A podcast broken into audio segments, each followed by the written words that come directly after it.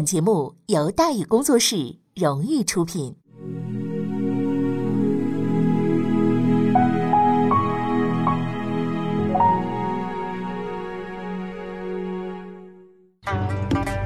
说书唱戏劝人方，三条大道走中央，善恶到头终有报，人间正道是沧桑。给您续上一杯茶，我慢慢的说，您细细的品。听大宇话说明朝，除了咱们广播直播以外啊，我们还在喜马拉雅独家网络发布。各位呢，可以登录喜马拉雅手机和电脑客户端，搜索“大宇茶馆”，选择收听。上期节目咱们说到哪儿啊？咱们说到。战后盘点，言冠口沫横飞啊！登顶朝堂，辱没展现混功。万历十年的时候，张居正死了，树倒猢狲散，隐忍多年的张四维呢接了班了，开始反攻倒算。哎，咱们要说的这位辱没呢，就是申时行申辱没啊！重新洗牌嘛，时局就对申时行很不利了，因为地球人都知道他是张居正的亲信嘛，对吧？在这关键时刻呢，申时行第一次展现出他无与伦比的混功。作为内阁大学士，大伙儿弹劾张居正，他不吱声；皇帝下诏剥夺张居正的职务，他不说话；抄张居正的家，他没吭气儿。但是没吭气儿不等于不管。申行讲不讲义气？相当讲义气。抄家超出人命之后，申行立即上书制止情况进一步恶化，还分了一套房子实请地，用来供养张居正的家属。此后呢，他又不动声色的四处的找人做工作，最终啊，避免了张先生被人从坟里刨出来示众。张四维是明知道申时行不地道，偏偏就拿他没办法，因为申时行做事儿啊，滴水不漏，左右逢源，什么把柄都抓不着，太厉害了，啊！但是既然已经接任首辅了，是吧？那那收拾个把人应该也不难，所以在张四维看来，时间有的是，是吧？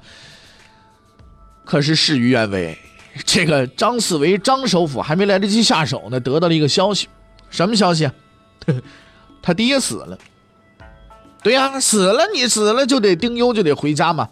张四维不愿意啊，当然了，不走也行，夺情嘛，对不对？但是说实在的，五年前张居正怎么夺的情啊？夺情完了之后，怎么在朝堂掀起的腥风血雨？张四维不是不知道啊。考虑到自己现在的能耐不如张居正，人家张居正人家就是说死了就不走，那皇帝得支持他。现在你张四维你不走，呵呵，你不想被人骂死，你就赶紧回家。张四维毅然决定走回家蹲守去。三年之后又是一条好汉。哎，而这个时候呢，老资格的吕调阳啊和马自强啊也就都走了。哎，申世行呢奉命代理首辅，这就等张四维回来继续当这个内阁首辅大臣。一晃两年半过去了，眼看着张先生就要功德圆满、胜利出关，突然之间，哎，病倒了，病了还不算，这一下病重了，两个月以后死了。你说，结果这申时行，你看上级都死光了，进入官场二十三年以后，厚道的老好人申时行超越了所有的同学，走上了首辅的高位，一个新的时代将在他的手中开始。咱们就工作能力而言啊，申时行是十分卓越的。虽说比张居正还差那么一截子，但是在他的时代呢，却是最为杰出的牛人了。因为要当牛人其实不难，就是比你牛的人都死光了，你就是那最牛的，是不是？啊，跑步比赛前面有三个人，咕噔噔都倒地下去了，你就成第一了，对吧？就这么简单的事情。哎，所以说，你说啊，咱们这这再打个比方。说你上世纪三十年代和鲁迅先生见过面，给胡适先生鞠过躬，哪怕你就是一半吊子，你什么都不精，哎，只要你等这些有学问的知道你底下那波人都死绝了，你也能弄一顶国学大师的帽子戴一戴，是不是啊？呀，平生只有两行泪，半为浮生半美人，是吧？你也能戴一戴，是吧？更何况申时行所面对的局面比张居正的时候要好得多。首先，他是皇帝的老师，万历也十分欣赏这位新首辅。其次呢，他也很会做人，平时呢人缘也不错，许多大臣呢也都拥戴他。再加上此时呢，也是位极人臣了，当上大领导了，这一切似乎啊都在他的掌握之中了。哎，其实不然，这只是一个似乎，是吧？似也乎也，你查这俩字究竟什么意思，你就知道了。所谓朝廷，这叫江湖。即便说身居高位，扫平天下，也绝对是不缺少对手的。因为在这地方什么都不缺，什么都缺，就是不缺敌人。你既然是首辅，那底下瞅着这位子的人可就不少啊，在后边拱你的人就很多。张四维死了，但是一个更为强大的敌人已经出现在申时行的面前了，而这个敌人是万历一手造就的。张居正死了以后，万历得到了彻底的解放，没人敢管他，也没人能管他。所有权力终于回到他的手中，他准备按自己的意愿去管理这帝国。但在此之前，他得必须做一件事情。按照传统，光打倒一个人是不够的，必须把他彻底的搞臭，消除其一切影响，才算是善莫大焉。所以我们现在查不着岳飞太多的资料嘛。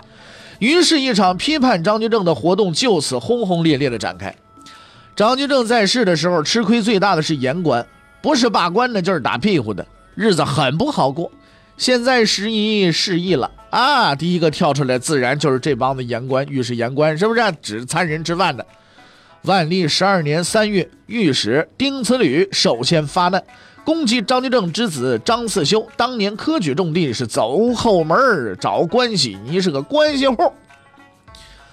这是一次极端无聊的弹劾，因为张四修那个种地啊，已经是猴年马月的事儿了。而张居正死了以后，他已经被发配到边远山区充军去了。你都折腾到这份上了，你还追究考试这个问题，这不是没事找抽型的吗？可是事实并非看上去那么简单，对吧？事实上，这是一个设计周密的报复的计划，这是个阴谋。丁慈履虽说没事儿干，但是呢，他并不是没脑子。他十分敏锐地察觉到，只要对张居正的问题穷追猛打，就能得到皇帝的宠信。这一举动还有另一个更阴险的企图：当年录取张四修的主考官正是今天的首辅申时行。哎，行了吧？这回把这关系串起来了吧？也就是说，打击张四修不但可以获取皇帝的宠信，还能顺道把申时行给收拾，把他拉下水，一箭双雕，多狠呐！血雨腥风就此开始。申时行很快就判断出了对方的意图，他立即上书为自己辩解，说那个考卷都是密封的，只有编号啊，没有姓名啊，我想舞弊不可能。万历支持了他的老师，命令将丁慈履降职调任外地，大伙都松了一口气。可是这一道谕令的下达，才是暴风雨的真正开端。明代的言官当中啊，固然是有杨继盛那样的孤胆英雄，但是大多数情况下都是团伙作案。一个成功言官的背后，总有一波言官在背后给他出谋划策。丁慈履失败了，于是幕后黑手们出场了，合计有三双黑手。这三个人的名字呢，分别是李直、江东之和杨可立。这三位仁兄名副其实的骂仗铁三角。之所以给他们这个荣誉称号，是因为他们不但能骂，还很铁。李、江、杨三人呢，都是万历五年的进士，原本呢也不熟。自从当了御史以后啊，哎，七七七七七七，因为共同的兴趣和事业嘛，就骂人嘛，就走到一起去了，在战斗中建立了深厚的友谊，并且成为了新一代的搅屎棍子。之所以说新一代的，是因为在他们之前呢，也曾经出来过三个特别能闹腾的人，就是大名鼎鼎的刘台、赵永贤、吴中行这三位仁兄。这三位当年曾经把张居正老师折腾的只剩半条命。十分凑巧的是，他们都是隆庆五年的进士，哎，老一代铁三角。但是这三老同志啊，还算厚道人，大家都捧张居正，他们偏骂，这玩意儿叫义愤，对不对？后来这三位大家都不骂了，他们还骂，这玩意儿叫什么？叫投机。丁慈履的奏书刚被打回来，李直就冲上去了，枪口直指内阁的申时行，还把管事的吏部尚书杨威啊给搭进去了，说这位人事部长逢迎内阁，贬低言官。话音没落，江东之、杨格立立即上书附和，一群员官跟着凑热闹，陈复义、陈复义，嚯，这舆论场这个闹腾啊！对于这些举动啊，申时行起先并不在意，丁慈履已经滚了蛋了，你们闹呗，还能怎么地吧？可是出人意料的事情发生了，几天之后，万历下达了第二道谕令，命令丁慈履留任，并免除应天主考高启瑜的职务。坏了！这是一个十分危险的政治信号。其实申时行并不知道，对于张居正啊，万历的感觉不是恨，而是痛恨。这位曾经的张老师，不但是一个可恶的夺权者，还是笼罩在他心头上的阴影。支持张居正的他就反对，反对张居正的他就支持，不管这个人是什么人，他是什么时候支持，还是什么样的动机，这才是万历真正的心声啊！上次赶走丁次吕不过是给申老师一个面子，现在面子已经给过了，该怎么来咱还怎么来。申时行明白，完了，大祸就要临头了。今天解决出考题的，明天就得收拾监考的，杀鸡儆猴的把戏不新鲜。情况十分紧急，但在这关键时刻，申时行却表现出了让人不解的态度。他也不发文反驳，对于三位御史的攻击，保持了耐人寻味的沉默。几天之后，他终于上书，并且呢，哎，也不是说这个辩论文书啊，上书干什么呢？辞职信，不干了。这世界很大，我想出去走一走，是吧？就在同一天，内阁大学士许国吏部尚书杨威同志同时提出辞呈。我不不干了，我就是回家这个农夫山泉有点田去啊。这招以退为进，那太厉害了。刑部尚书潘继训、户部尚书王林、左都御史赵锦等十余位部级领导干部纷纷上书挽留申行，不行啊，申老不能走。万历同志一看，换，这个老师要走了，哎呀，手忙脚乱。虽然他很想支持三位骂人的干将，把张居正整倒整臭啊，但是为了维护团结安定，拉人干活，首先就是得有人干活嘛。你这三三个骂人的角你让他去上内阁干活，他不会呀，这玩意儿对不对？光会骂人呐，没办法，只得呢再次发出余令，挽留申世清等人，不接受辞职。这道余令有两个意思，就是首先安慰申世清，说这事儿啊，我不谈了啊。我不埋汰张居正了，好不好？张居正就就这事儿过去了，是吧？你也别走了，你老实干活得了。此外呢，这道余令还是告诉江、杨、李三人说，这事儿你们干的不错，深得我心。但是到此为止，这事儿到此为止了，你们别再吵吵了，以后有机会再说。事情就此告一段落。然而之后的发展告诉了我们，这一切只不过是热身运动。问题的根源在于铁三角。科场舞弊事件完结之后，这三位拍对马屁的仁兄都升了官啊！汪东之升任光禄寺少卿，李直任太仆寺少卿，杨可立为上宝司少卿。嗯，太仆寺少卿是管养马的啊，算是助理弼马温，正四品。光禄寺少卿管吃饭宴请，这是个肥差，正五品。你别看品级低啊，肥差。上宝司少卿管公章文件的，是机要部门，从五品，了得吗？换句话说，这三个官啊各有各的好处，但是却都不大。可见万历同志呢心里有谱，就给你们安排好工作，小事来帮忙，大事你们别跟那掺和了。哎，也别当这个什么言官了啊！当什么言官呢？我这三位兄弟悟性不高，没明白其中那个含义。哎呀，给些许的颜色就准备开个染坊了。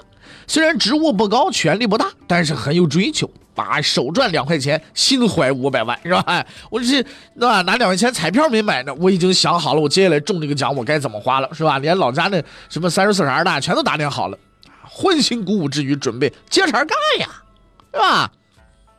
而这一次，呵呵，他们吸取了上次的教训，打算捏软柿子，把矛头对准了另一个目标——潘继勋。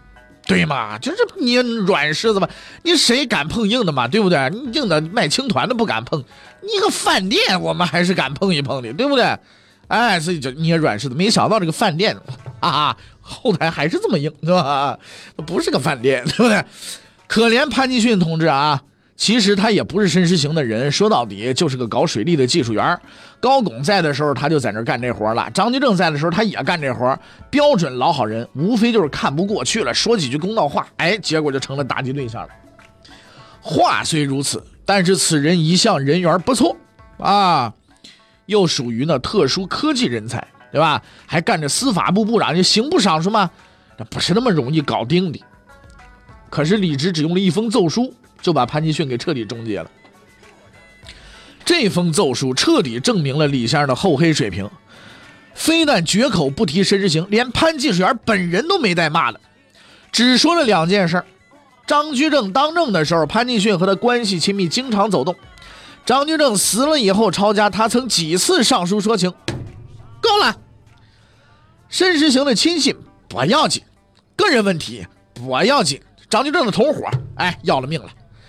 没过多久，兢兢业业的潘师傅就被革去了所有的职务，从部长一踩到底，回家当老百姓种田，真种田去了。哎呀，这件事干得太龌龊了，许多的言官都看不下去了啊！于是董子行和这个李栋分别上书为潘金训求情，说怎么了啊？老技术员就这么就给人踩下去了？结果让万里给驳回，还罚了一年俸。有皇帝撑腰，嚯，这铁三角越发肆无忌惮。哎，我们把潘金训刑部尚书都干掉了。皇帝都没法哎呀，太好了，直接把战火就烧到了内阁的身上，而且呢，下手也特别的狠，明的暗的全都来。先是写匿名信检举，说大学士许国安排人手准备修理李之、江东之，之后有明目张胆的弹劾申时行的亲戚，不断的发起挑衅的。部长垮台，首辅被整，闹到这个份上，已经是人人自危，鬼才知道下个倒霉的是谁。连江东之当年的好友行科几日中刘尚志也憋不住了，站出来吼了一声：“啊，你们这帮不要脸的，要把当年和张居正共事过的人都赶走才肯罢休吗？”可是让人费解的是啊，在这一片狂风骤雨当中，有一个人始终保持着沉默。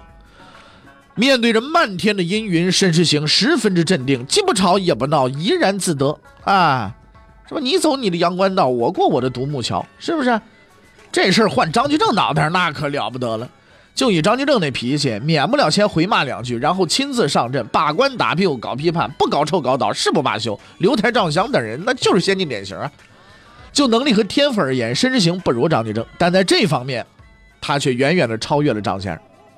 申首府很清楚，张居正是一个不折不扣的政务天才，而像刘台、江东之这样的人呐，除了嘴皮子利索、口水旺盛之外，干工作那就是一二五眼，白痴。你和他们较这个真儿，那你要倒霉的，对不对？那不有那么句话吗？你和一傻缺，你你要是计较的话，你就你就跟他一样是傻缺了。然后他会用在傻缺那个行当当中丰富的战斗经验击倒你，对吧？因为你没干过傻缺嘛，所以跟傻缺你别跟他吵，吵什么呀，对吧？这这都没有必要嘛，对不对？所以在他看来，李直、江东之这类人呐，跳梁小丑，没有致命威胁，不用等多久，他们自己呀就能露出破绽来了。哈哈，所谓宽宏大量、胸怀宽广，为什么？为什么能容得下这些人？小，档次太低，看不上眼，就这么回事儿。然而这铁三角啊，没这么个觉悟啊。万历十三年八月份，他们再次发动了进攻。事情是这样的：为了给万历修建陵墓，申时行前往大屿山监督施工，本打算打地基，结果这一地基打下去，挖出石头来了。这不是挖石头挖呗？这事儿在咱们今天看来不算个事儿，把石头弄走不就完了吗？可是，在当时这是个掉脑袋的事儿。为什么？这件事是个掉脑袋的事呢。欲知后事如何，且听下回分解。